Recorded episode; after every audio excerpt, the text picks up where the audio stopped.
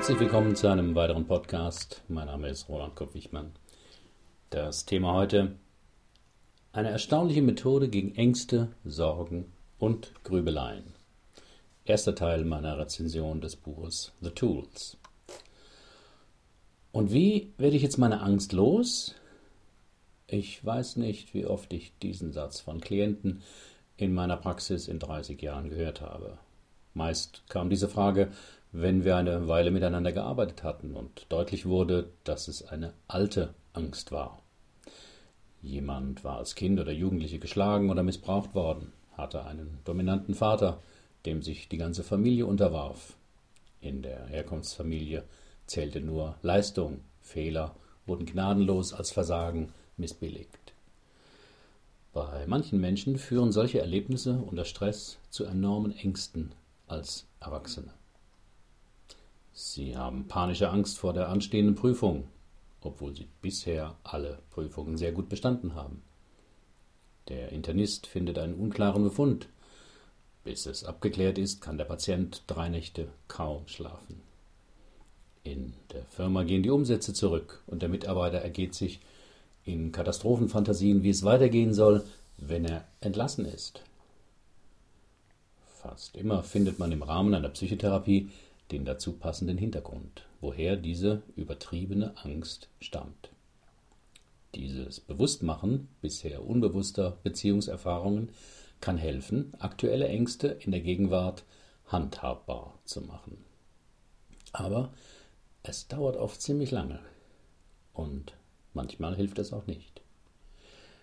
Genau dieselbe Erfahrung beschreibt der amerikanische Therapeut Barry Michaels in dem gerade erschienenen Buch The Tools. Von seinen Ausbildern und Supervisoren hörte Michaels, wenn sich die Ängste des Patienten nicht veränderten, dass man eben noch tiefer den zugrunde liegenden Konflikt bearbeiten müsste. Daran zweifelte er zunehmend. Und begegnete dann dem Psychiater Phil Stutz, der im Lauf seines Berufslebens einige erstaunliche Methoden, eben diese Tools, entwickelt hatte die einen ganz anderen Ansatz in der Behandlung von Klienten wiesen. Dieses Buch hat mich sehr beeindruckt. Es enthält im Wesentlichen fünf Werkzeuge, um mit Ängsten, Sorgen, Unsicherheiten und Motivationsproblemen fertig zu werden. Dabei bedient es sich nicht der üblichen Methoden, sondern findet einen völlig neuen Ansatz. In den folgenden vier Wochen werde ich auch die anderen Tools hier vorstellen. Heute also das erste. Die schwarze Wolke der Sorgen.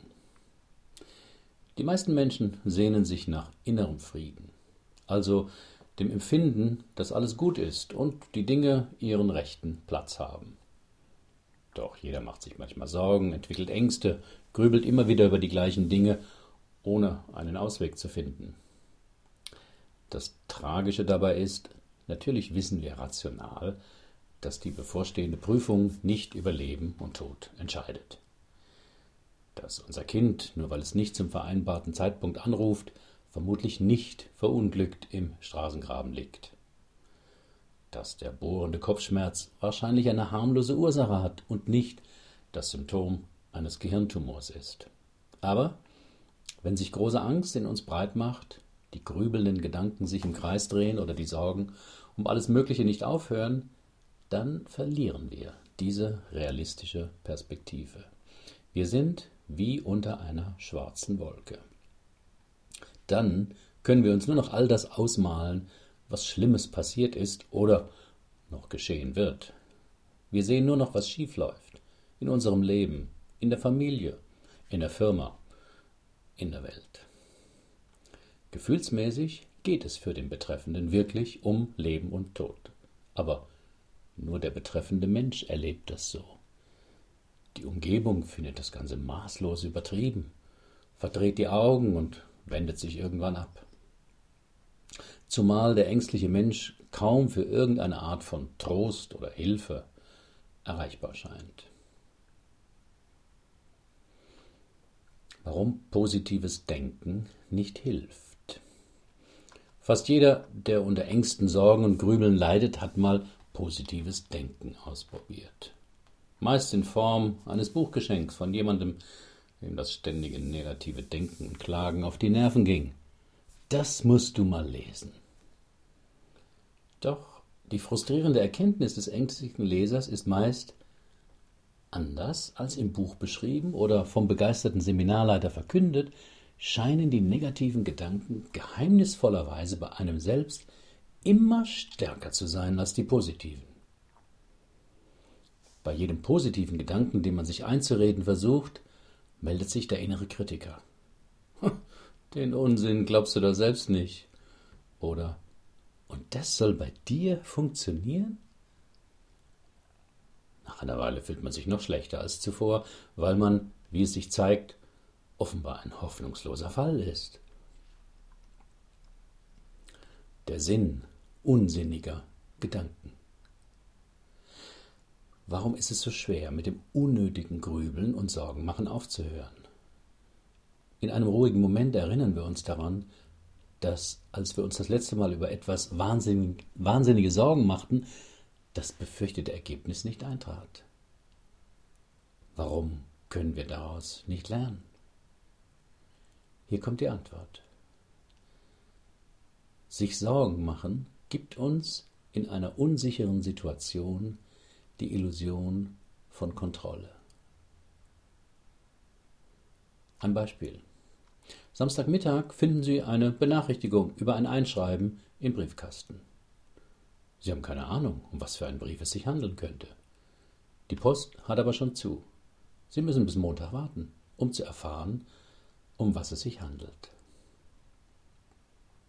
Manche Menschen können jetzt diese Unsicherheit gut aushalten, indem sie sich sagen, mal schauen, was das ist, kann ja nichts Schlimmes sein, am Montag werde ich sehen, um was es sich handelt.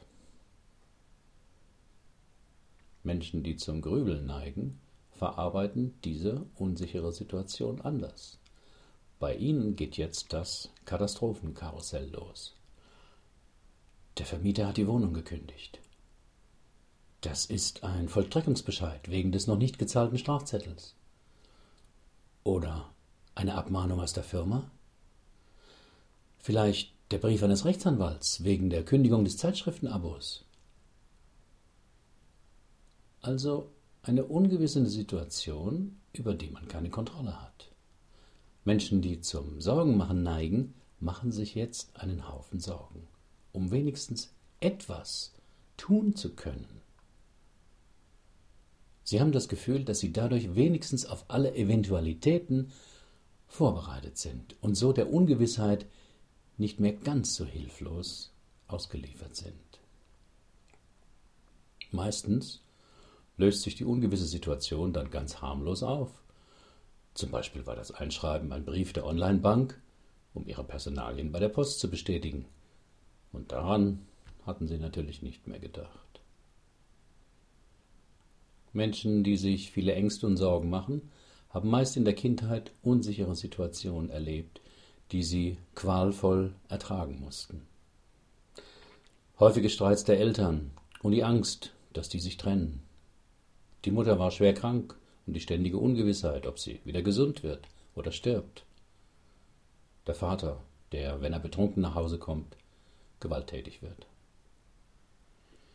Kinder, die in solchen Situationen nicht durch einen Erwachsenen getröstet werden, müssen sich selbst helfen. Sie stehen dann stundenlang am Fenster und glauben, dadurch beeinflussen zu können, dass die Mutter, die im Streit die Wohnung verlassen hat, wieder zurückkommt. Das Kind kann diese Angst nicht allein verarbeiten und auch ganz schlecht aushalten. Es kann auch nicht nichts tun, aber es entdeckt, es kann sich Sorgen machen. Und das beruhigt etwas die Ängste. So stoppen sie ihr negatives Denken. Über die äußere Welt und eintretende Ereignisse haben sie kaum Kontrolle. Was sie wirklich unter Kontrolle bringen können, ist ihr Geist, sind ihre Gedanken. Das erscheint ihnen natürlich, wenn sie über etwas ängstlich oder besorgt sind, unmöglich. Deshalb empfehle ich hier ein äußerst wirksames Werkzeug aus dem Buch The Tools. Es heißt Das dankbare Herz. Und es geht so. Erstens beginnen Sie damit, im stillen, bestimmte Dinge in Ihrem Leben aufzuzählen, für die Sie dankbar sind. Es können Dinge sein, die für Sie ganz selbstverständlich sind. Dass Sie ein Dach über dem Kopf haben, sich die nächste Mahlzeit kaufen können, dass draußen die Sonne scheint oder es regnet, dass Sie einen PC und Internetanschluss haben. Sie können auch Dinge nehmen, von denen Sie verschont geblieben sind. Krieg, Tornados, bestimmte Krankheiten, früher Tod. Wichtig ist, dass Sie die Dankbarkeit mit der Zeit wirklich fühlen können, nicht nur denken. Finden Sie immer wieder neue Dinge, für die Sie dankbar sind. Zweitens, nach einer halben Minute, in der Sie Dinge aufgezählt haben, für die Sie dankbar sind, hören Sie damit auf. Konzentrieren Sie sich jetzt auf das Gefühl der Dankbarkeit in Ihrem Körper. Mit der Zeit werden Sie spüren, dass es aus Ihrem Herzen kommt.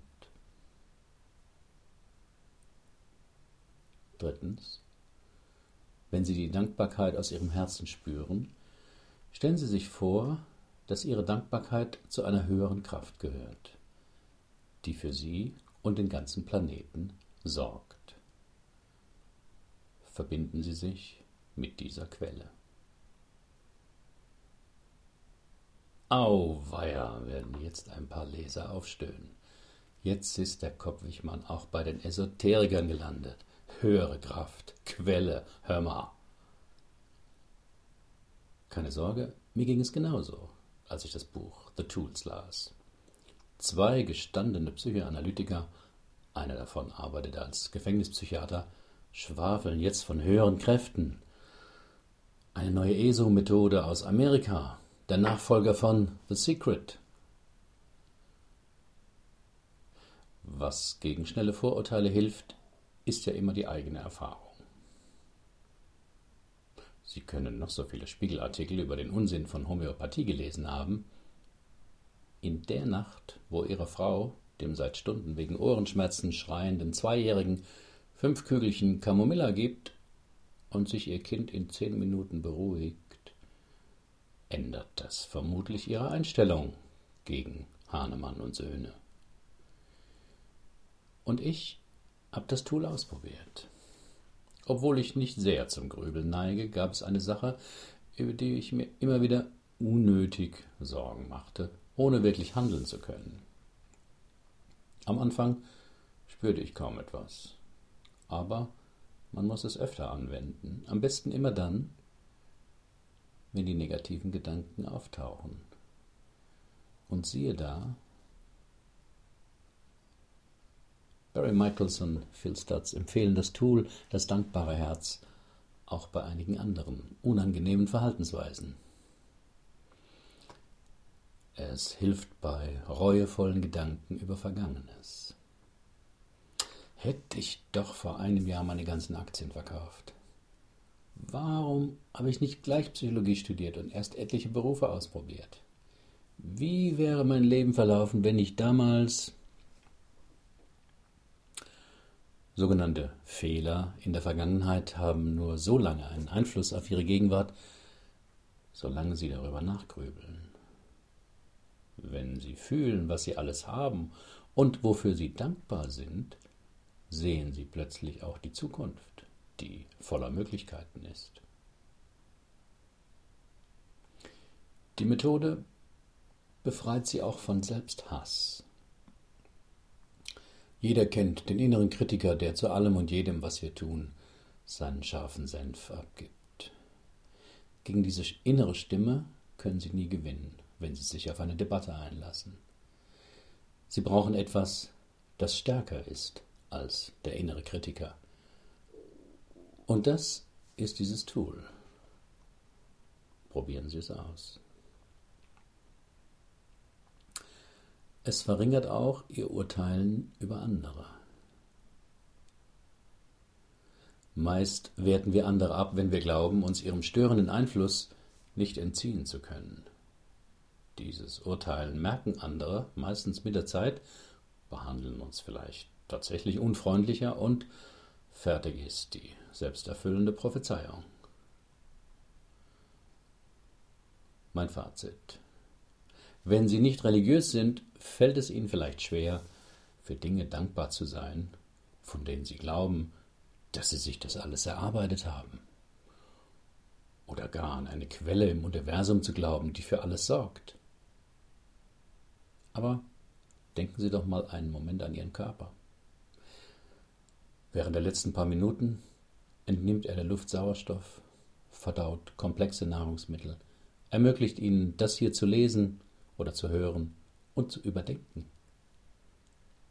All das funktioniert erstaunlich gut, ohne dass sie etwas dazu tun.